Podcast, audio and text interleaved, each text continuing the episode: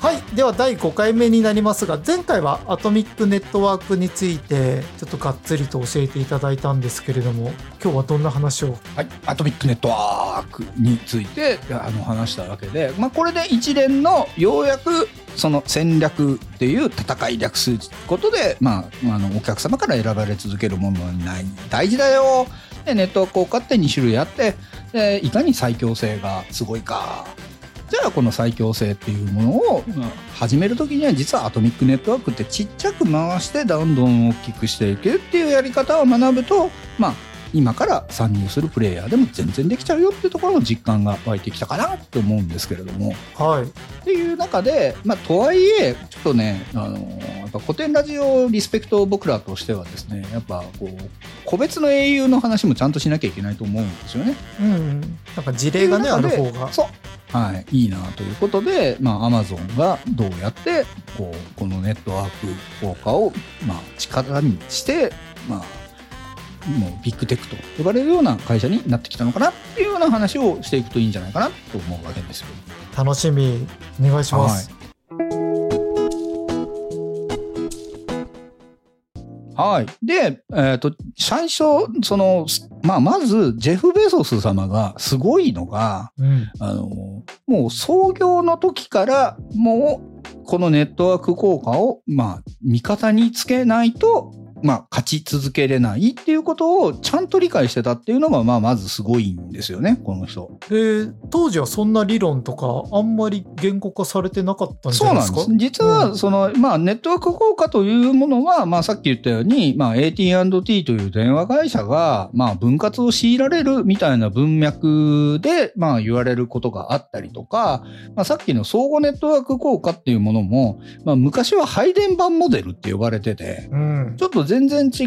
う、その、まあ文脈の中で使われてて、インターネットビジネスの必須であるみたいなことって一切言われてなかったんですよね。うんでそれを、まあ、ジェフ・ベソスは、まあこれ有名な話なんですけど、まあ、アマゾンが初期の頃に投資家に対して、まあ、うちのビジネスはいかに有望だから、まあ、投資してくださいって言った時に、え、それってさ、まあ、確かに、まあ、まだオンラインの、まあ、で物が買えるっていうことって、まあ、誰も成し遂げてないけど、なんで君だけが成し遂げれるし、それを続けれるのと思うのっていうふうに投資家に言われた時に、ちょっといいですかって言って、そこにあった、まあ、ペーパーナプキンにサラサラっと書いた円。うんそれが、まあ、アマゾンの、まあ、相互ネットワークエフェクトで、まあ、の掛け算だったんですよね。うーんどんな図だったんですか？はい。まあ、今ちょっと画面共有した上で、えー僕の図解の説明が悪かったら、ケンスの方から、あの、説明してほしいんですけれども、二つのループを書いてます。はい。うん一つは、その売り手と買い手と相互ネットワークエフェクトなんですけど、彼の凄さがここに現れてるアレンジがあるっていう話と、まあもう一つのループがあります。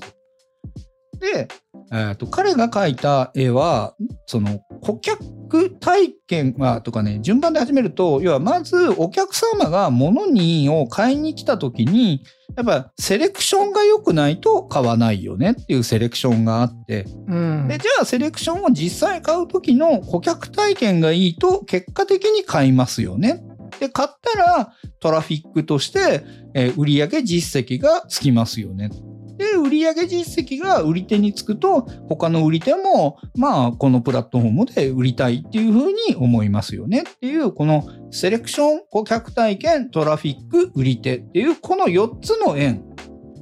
これを彼はその描いてたんですよ。4つの円というかこう円の周りをぐるぐるしてるような感じですよね。はい。そう。円の周りを4つの、まあ、ポイントで、まあ、セレクションが顧客体験を良くし、顧客体験がトラフィックを呼び、よトラフィックが売り手を誘い、まあ、売り手が集まると、まあ、よよりセレクションが良くなるっていうこのループですね。うん。セレクションって要は品揃えってことであってますか？違うんですよ。とか、いい質問、本当あんたするようになったね。違うんですね。セレクションって言われるとなんかこう、品揃えなのかなって単純に聞いちゃってたんそですけど。れがやっぱベソスの凄さで、はい一見、売り手が買い手を呼んで、買い手が売り手を呼ぶっていうと、シンプルで分かりやすいじゃないですか。そうですよね。それだけで良さそうだなと思ったんですけど。でも、買い手からしたときにう、ん。その自分にとってその買っていいかわからないものがたくさん並んでてもうん嬉しいですかっていう話があるわけですよ。ああ、なるほどね。はい。あ、これ、そっか。うんたくさんあればいいわけではないってことですね。だから品揃えではなく買い手にとって欲しいものがあるんですか？だからセレクションなんです。ああ、そこはちょっと明示的に分かれてるんですね。そう。だからそこがやっぱりベソスが、やっぱカスタマーオブセッションって、まあ、そのアマゾンの社税なんですけど、まあやっぱ顧客の目線から立った時に、もう顧客になりきるぐらいに顧客のこと考えようよっていうのがアマゾンの一番の凄さであり怖さなんですけど、なんか経営理論だけ本で学んだ人だと、まあ、売り手が買い手で買い手が売り手だから品揃えよく知ればいいんでしょって思っちゃいがちなところ、品揃えじゃない。ユーザーから見た時のセレクションにちゃんと消化することが大事なんだっていうことを言ったわけうなんですよね。だからまあ、セレクションがあって、セレクションの次が顧客体験なわけですね。体験なんですうよ。そう。いや、セレクションがあった上で買いやすかったら買うよねっていう話で。だからこの辺が、例えば、まあ、有名な話で、その行動経済学にあるジャムの選択理論っていうのがあって、うん。まあ要はスーパーでジャムを26種類とか並べてみたら、結構やっぱお客さんはなんかジャムがいっぱいあるってことで、まあその棚に来るようになったんだけど、うん。結果として多すぎてどのジャムがいいかわかんないから選べなくて、実は買う人は減っちゃって。うん。むしろジャムの種類が6種類とか5種類ぐらいの方が、まあ、あの、ジャムが売れるっていうのが、まあ、あの、このセレクションと品揃えの違いみたいなところを大きく、まあ、示している構造経済学的なところだったりするわけですよね。なるほど。なんか単純にね、品揃えがたくさんあれば売れるでしょって考えがちだけれども、そこはちょっと違うよっていうのがここの、まあ、そうなんです。ループの面白いところですね。はい。で、はいかつ、もう一個大事なのが、まあ、その、相互ネットワークエフェクトが、まあ、もう、売り手としては嫌なんだけど、乗らざるを得ないっていう、内側から破壊する魔力を持ってるってところを描いてるところで、うん。トラフィックさえあれば、売り手は乗っかるだろうなわけですね、うんうんこのループは。で、ユーザーのセレクション価値を重視して、まあトラフィックさえあれば売り手は乗っかってくるはずだからと言って彼がやった革命が2つあるんです。ほ一つは全商品ランキング。う。おう。だから、あのーいろんなところでいいとこを褒めるっていうことで、ランキングを上位トップ10とかトップ20しか発表しないところって多いじゃないですか。うん。うん。けど、じベソスは全商品を全ランキングちゃんと出せって言ったんですよ。へえ。だから、その、例えば、まあ、あの、ニッチな件数が買うような、その漫画とかを見に行くと、その、その漫画のカテゴリーではそこそこ上位でも、全体漫画ランキングだと2521位とかっていう1位レベルまで全商品出るでしょ。あ、確かに出ますね。うん。これって売り手からすると、いや、俺の商品めっちゃ売れてないってことバレちゃうから、やめてくれないってぐらい嫌なことなんですよ。うんうん。だけど、買い手からすると、買い手からすると必ずしもトップ10な商品買いたいわけじゃないじゃん。まあ確かにそうですね。うん。うん。で、その自分の買いたいジャンルの商品を5つ選んだときに、1200位と1600位と1902位と、まあ2010位があったときに、やっうん。ぱり一番ランキングのいいものがいいのかなって思えるよね。うんうんうん。これがセレクション価値。ああ、はあ、なるほど。だから、その、売り手からすると全ランキングつけられるのってむちゃくちゃ嫌だから、うん。アマゾンの中でもこれむちゃくちゃ議論になったんですよ。あそうなんですねうん。へえ。だけど、ベソスからしたら、お前ら分かってないと。うんユーザーから見れば、セレクション価値が大事なんだから、で、そのセレクションっていうのは、どれとどれとどの商品をセレクトして、どっち買おうかなって選ぶなんか、俺たちには分かんないだろうん。う。だったら全商品の順位をつけるんだと。ああ、これ面白いなと思うのは、その買い手側はセレクション大事だよねとか顧客体験だよねって言ってるんですけど、ただ売り手側はトラフィックありゃ売り手来るだろうっていう、なんかちょっとこう、顧客側に比重が乗ってるのが面白いですそうね。。だからカスタマーオブセッションっていう、もうカスタマー側にもう、もう乗りつくぐらい、もうカスタマーのことを考えろ。なんですね。で、うんである一方で、やっぱジェフ・ベソスのある種、ものすごい単純な凶暴性っていうのは、まあ、売り手はどうせプラットフォームが成長しすぎるの嫌がるから、うん。どうせ嫌がられるんなら、もう嫌というぐらいトラフィックを持ってってやるっていうところの力で売り手は乗らざるを得なくてもいいんだよって割り切りなんですよね。ああ、なるほど。じゃあ、なんか、売り手にとっての体験とか、売り手重視みたいなのがあんまり入ってない、その、はいなんでしょう。ちょっと極端なところでバランス取ってるからこそ、お客、あの、買い手にとってはすごく良くなるし、そでもトラフィック来たらもう乗らざるを得ないよねっていう状態を作ってるっていう。う。っていうあぐらいまでに、やっぱりシンプルに単純化して、売り手と買い手の、まあ、ネットワークエフェクトを回すってことに、まあ、注力してるわけです、ね。ああ、でもこれちょっとかなり面白いなと思いました。売り手側、あ普通に考えちゃうと売り手にとっても最高の体験にしてあげた方が回るんじゃないかって思いがちだけど、うんそこはちょっとある意味切り捨ててシンプルにしていて、はい。うん、顧客の方に振り切ってるからこそ回りやすいみたいなそうなん。のがありますね。っていうベソスの割り切りがあったので、もう一個生まれたものが、全商品悪いレビューも含めて、レビュー全公開なんうん、ですよね。うん。でこれも同じで、売り手にとってみれば嫌なことなんだけど、買い手にとっては、こういう人にとっては刺さって、こういう人にとっては刺さらないんだなっていうことが分かると、セレクション価値が生まれるわけじゃないですか。うんうんうん。これ僕、リクルートという会社にいたんですけど、はいまあ2006年に入社して、やっぱまだレビューがなかったんですよね。はい。そうですね。で、まあ Amazon って95年ぐらいから多分はいやっていても、レビューがついたのすごい早かったけど、うん。まあそんぐらいやっぱ買い手を考えると、レビューつけるって、0年代中盤ぐらいまで、やっぱりかなりとんでもないことだったっていう。そうなんですよね。ね、今だったらね、もう当たり前すぎて、何言ってんだと思うかもしれないですが、もうそんぐらいやっぱ買い手にとって、レビューがつけられるって怖いんですよね。怖い。うん。だったら、もう、その、売り手としては、そんな悪いレビューをつけるようなプラットフォームには乗らないぞっていう反対運動をするぐらいのレベルで、売り手にとってアレルギーがあることだったんですようね。ん。でそこをその、まあ、全商品ランキングっていうものと、まあ、悪いものも含めてレビューを乗っけるって、この二つのセレクション価値をつけると、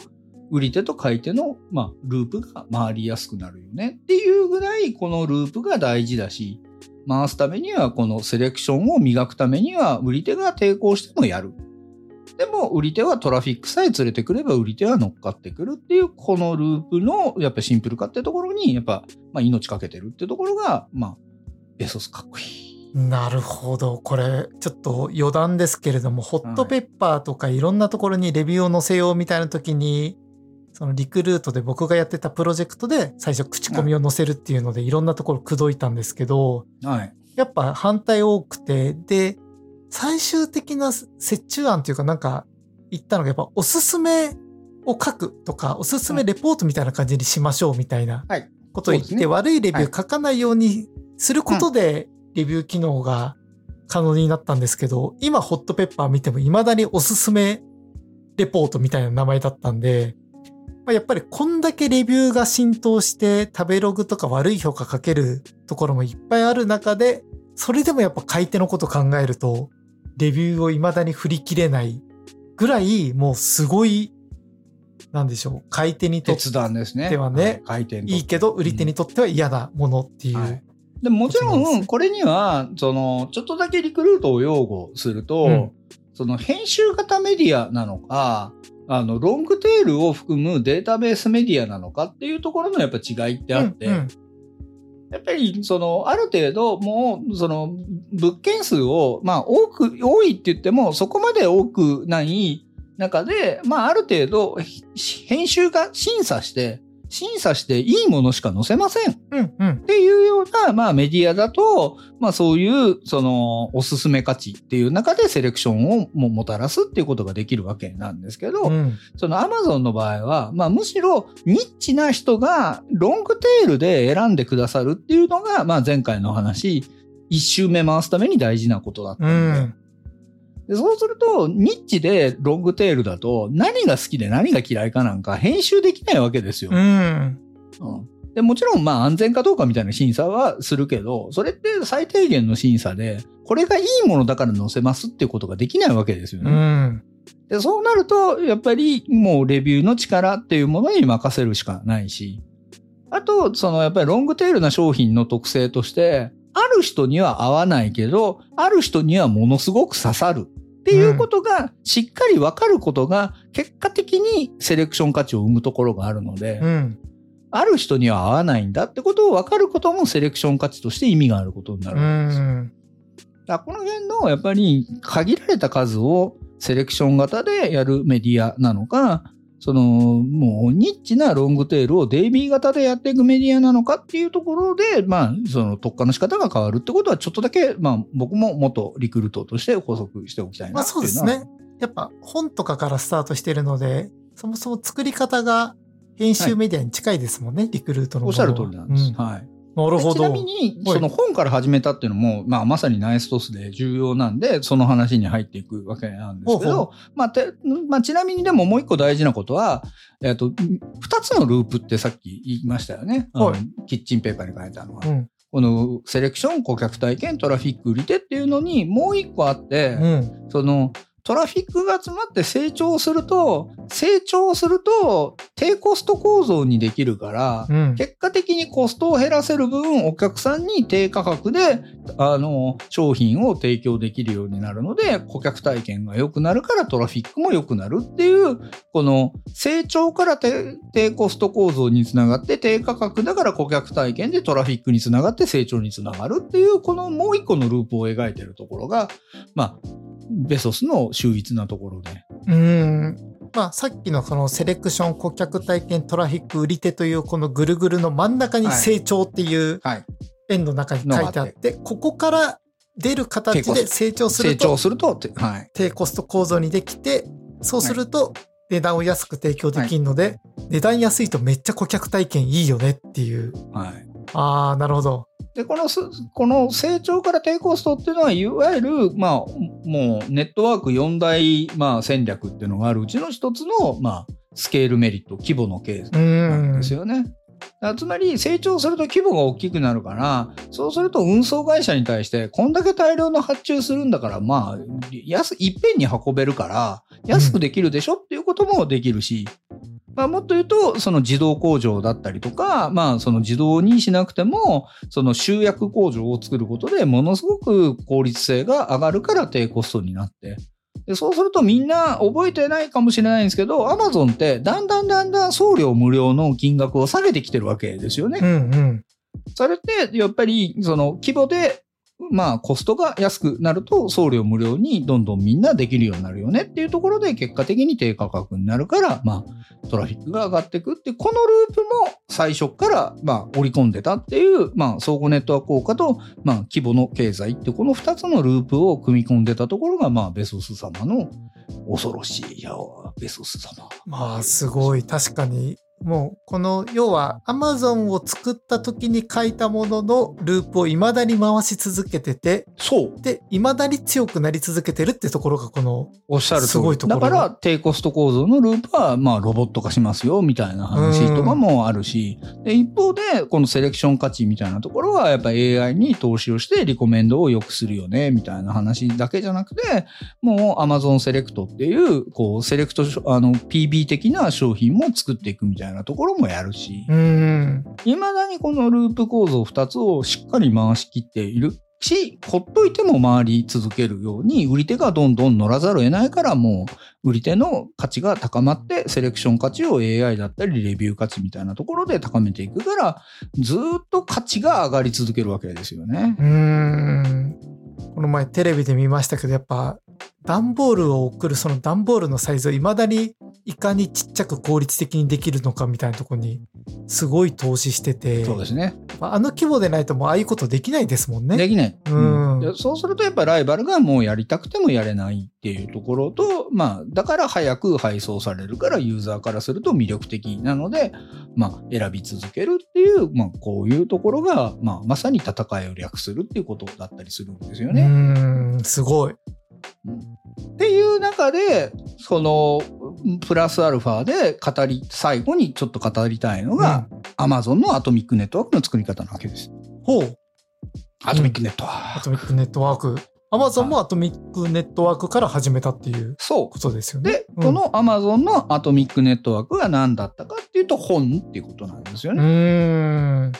で、当時のインターネットのそのみんなの使われ方で言うと、やっぱりまだ、まあ今でこそ楽天とかで、その、まあ北海直産のカニを買いますとか、イクラを買いますみたいなことが、まあ店舗のレビューもあるし、で、なんかランキングでも上位ずっと取ってるしみたいなことで安心して買えるけど、やっぱりインターネット始まった当初の時にですね、インターネットで見たこともない商品買うってちょっと怖かったわけですよね。うーん。で、そうすると、Amazon にとって一番大事なアトミックネットワークは、ロングテールのニッチだったわけですね。うーん、なるほ要は大ど。手出版社から見ると、なんでお前のところみたいな弱小のところに本を下ろさなきゃいけないの？よくわかんないのに。で、しかもお前ライバルになるかもしれないじゃん、みたいな中で、あの、ロングテールっていう性質は、ニッチな本屋さんからすると、いやいや、そのうちの本を扱ってくれない、もう本屋さんが増えてるんですよ。もう1年で1冊売れるかどうかわかんないんで。まあ、みたいな本屋さんに行くと、いや、うちに預けてくれれば、その、そういう本を求めてお客さんが来るんで、あの、ポンポンポン売れるし、何よりもいろんな本屋に分散して、あの、本を収めるよりも、うちの集合倉庫に、あの、置いといてくれれば、あの、管理も楽ですよね。っていうことで、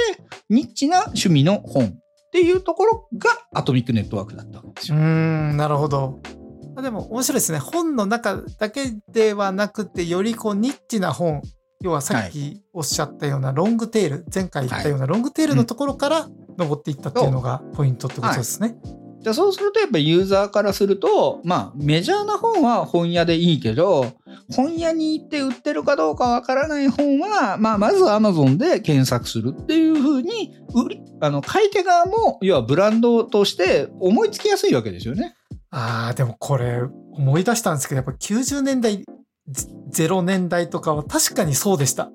はい。本屋に売ってないものは Amazon で探すとあるよねみたいなはい話から Amazon を知るみたいな。感覚ありましたね。はい。で、こういうアトミックネットワークのゾーンを今の、まあ、起業家の方だったり、新しい事業を作る人も必ずあるはずなので、そこをやっぱり見つけていくっていうのが一周目の、まあ、大事さだし。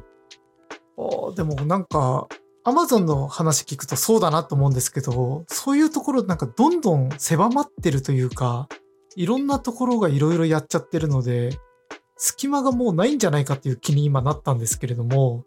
はい。いや、でも、うんその、二つあって、まあ、一つは例えば、アットコスメも同じように、その地方の埋もれているけど、その地場ではめちゃめちゃ使われてる化粧品みたいなことをピックアップしてって、うんうん。で、それをランキングの中で、まあ、ユーザーが口コミによって、まあ、選ばれるからっていうことで、めちゃめちゃ地方の、そういう、まあ、地元でしか知られてないみたいなところが浮かばれるみたいなことも起こるし、それをファミマに棚を作って、その表ではあんまり売られてないけど、これむちゃくちゃいいウグイスの糞ですみたいなようなことをやるみたいなことで、まあ、あの、あの当時のアット、まあ、アットコスメはそこを見つけたわけですよね。ああ、なるほど。これでもやっぱタイミングすごいありますね。はい。き90年代ってやっぱり本、本とかぐらいしかやっぱネットで買えないみたいな感覚は当然あって、本ってまあ本届いたら大体想定通りのものが来る許せるけど、やっぱはい。なんかこう生鮮食品とか服とか靴は、うんこう EC は絶対無理だなとか言われてましたもんね。はでいやだから、さっきのベソスの、やっぱりセレクションと顧客体験っていう、このループのこの二つが、次の人たちの、まあ、ものすごいヒントになるわけですよ。そうですね。結局、その人にとってのセレクション価値って何なのっていうことが、まあ、場合によってやっぱり、その件数含めたトップ起業家が読んだ本っていうことが、そそのセレクション価値になって、で、そこから最初の起業家が、まあ、まず読む本っていうアトミックネットワークを作ると、起業家候補群と、その起業家向けの本っていうニッチなネットワークができるけど、うん。起業家候補群の人たちが集まってくれば、もしかしたら次回すべき売り手っていうのは、もうその会計をその学ぶ動画レッスン集かもしれないし、うん場合によってはその後のステージに来るこうお金を払ってもいいから有料メンターを受けたいってことかもしれうないし、ん。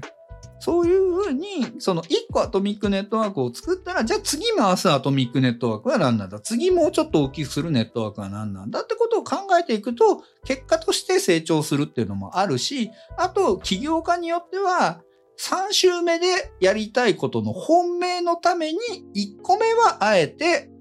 まあ、その起業家おすすめ本から入って、最終的には有料メンターのプラットフォームになるみたいなやり方をするっていうこともあり得るわけですね。アマゾンとかね、あの、エブリシングストアって最初から言ってましたけど、はいあの、他の人は、あの、電子書店みたいな言い方をしてましたもんね。本屋さんとみんな思ってたっていう。はい。うん。だからやっぱり Amazon も、その、アトミックネットワークとしてニッチな本から始めたけど、本全体に広がり、うん。じゃあ今度はこの本という指向性ある商品をもあの買う人。だから、じゃあその後音楽っていうレコードとうん。か CD、まあ当時はまだミュージックダウンローうん。ドそこまでなかったので、っていうところにネットワークの範囲を広げ、で、じゃあそこでだんだんだんだんネットで物が買えるんだってことの認知とロジスあの物流が規模の経済で整ってきたので、じゃあ、まあ、商品がもう明確に分かってる家電に広げ。でも家電に広げるときも大手家電は嫌がるから、ニッチ家電から入って、うん。で、ニッチ家電からだんだん大手家電が乗らざるを得ないようになり、っていうふうにジャンルを広げていったわけですね。ああ、だからやっぱ1周目だと Amazon はニッチな本をやっていて、まあ先ほどの小原さんの例だと、例えば起業家向けの本をやるっていうので1周目似てるように見えるけど、